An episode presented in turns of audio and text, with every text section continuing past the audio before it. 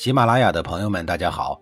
告诉大家一个好消息，除了音频以外，我最近开始以视频的方式为大家讲历史，内容也不再局限于中国古代史，而是涵盖人文、社会、西方历史等等，还包括对一些经典童话人物、历史人物进行全新解读。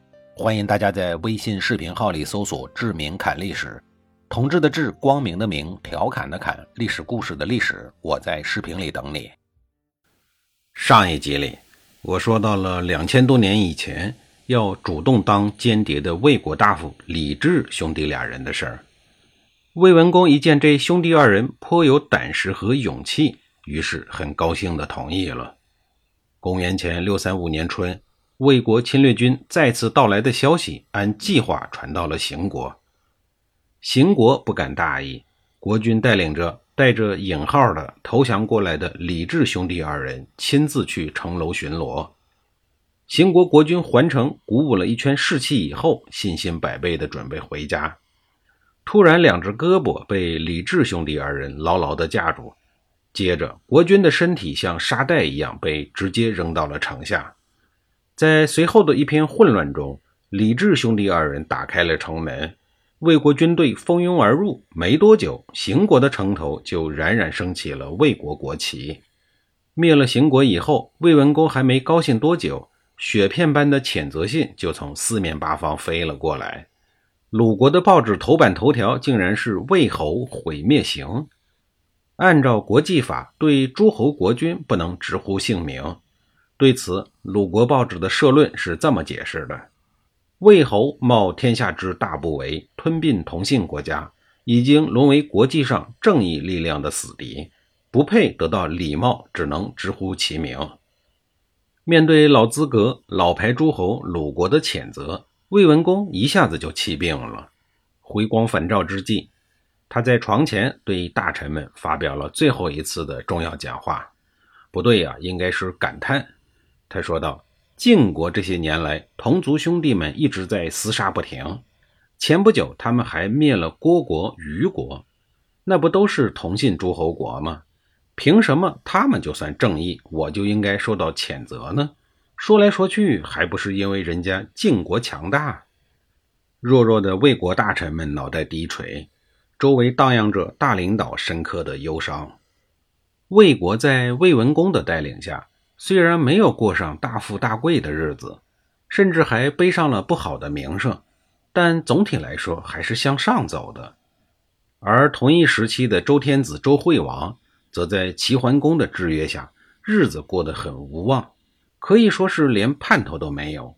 他甚至连自己家王位的传承大事儿，自个儿也做不了主，还得听从齐桓公的安排。最后呢，周惠王只能抑郁而终了。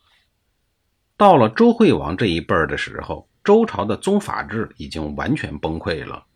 从周天子到下面的诸侯，能规规矩矩遵守嫡长子继承制的，不只是少，而是太少。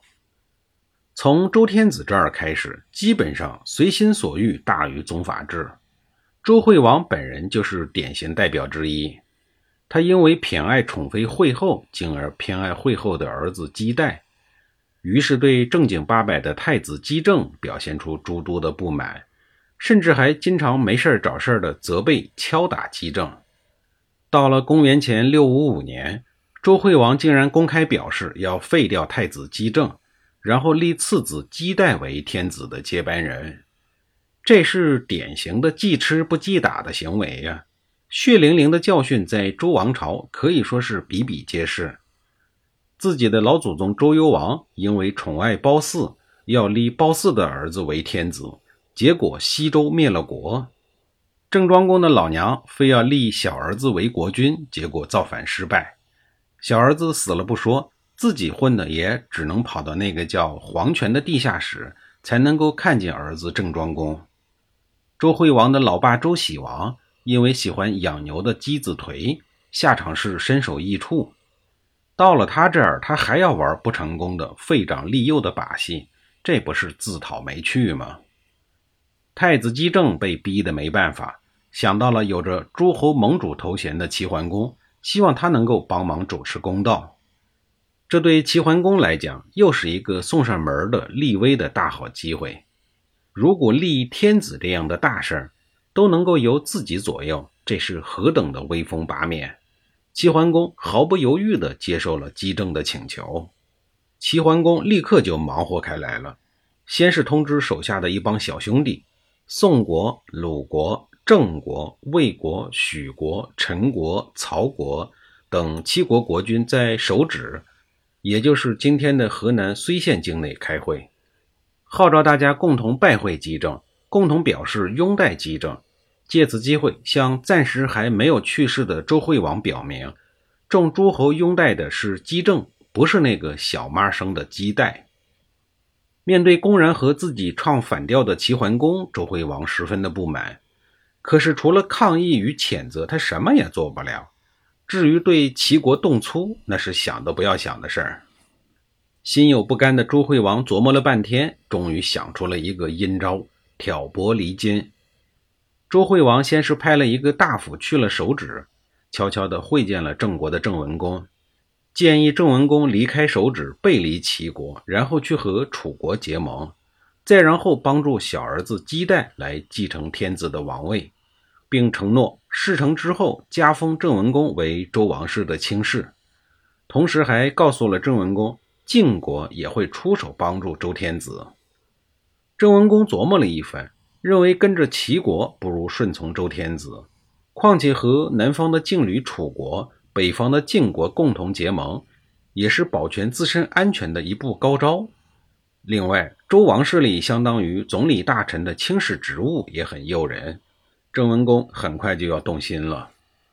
与郑文公一同随行的大夫孔叔知道了这事儿以后，立刻出面劝说道：“您作为一国之君，怎么能这样轻举妄动呢？今日逃离了齐桓公的会盟，明日祸患就会到来。到那个时候，您再想与齐国结盟，将会付出巨大的代价，您一定会后悔的。”本来只是动心的郑文公，见孔叔把问题说得这么严重，逆反心理来了，越劝越犟，最后把孔叔一个人丢在那儿，直接跑到齐桓公那儿去请假了。他撒谎说郑国国内有大事要处理，得赶紧回去。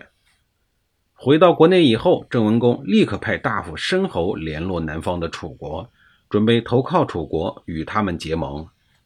搞定了郑文公以后，为了保险起见。周惠王又亲自联络了晋国，试图组成周天子、郑国、楚国、晋国四国联盟，来对抗一手遮天的齐桓公。结果呢，晋献公深深地陷入在宠妃骊姬的温柔乡里，久久不能自拔。面对周惠王伸出的橄榄枝，他丝毫提不起兴趣。晋献公的拒绝，给周惠王、郑文公的计划蒙上了一层厚厚的阴影儿。再说，楚国丞相窦子文见过郑国大夫申侯以后，认为可以趁着郑国和齐国不和的机会，对同样位于中原地区的玄国，也就是今天河南西县黄川附近下手。当时姜、黄、道、亳等四个小国和齐国走得很近，玄国和这些国家都相互通婚，因此玄国国君有恃无恐。根本不把楚国放在眼里，也没有设防。楚成王起初有些疑虑，担心齐国可能会出兵干涉。但窦子文认为齐国和郑国有裂痕，这一阶段矛盾重重，因此出兵救人的可能性不太大。于是，早就想吞并玄国的楚成王派了大军，一举攻灭了玄国。玄国国君仓皇逃到了黄国。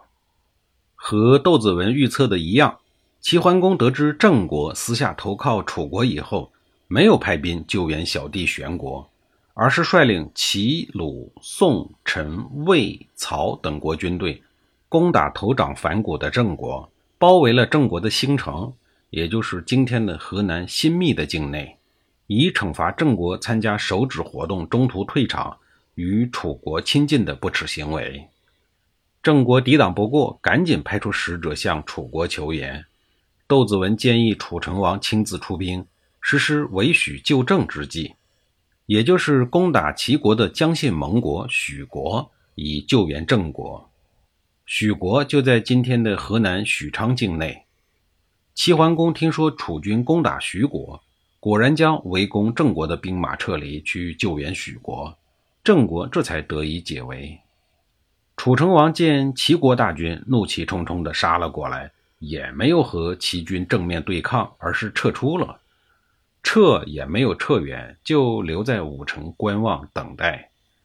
齐军见把楚军给吓跑了，就没再和他们继续纠缠，而是撤兵回国了。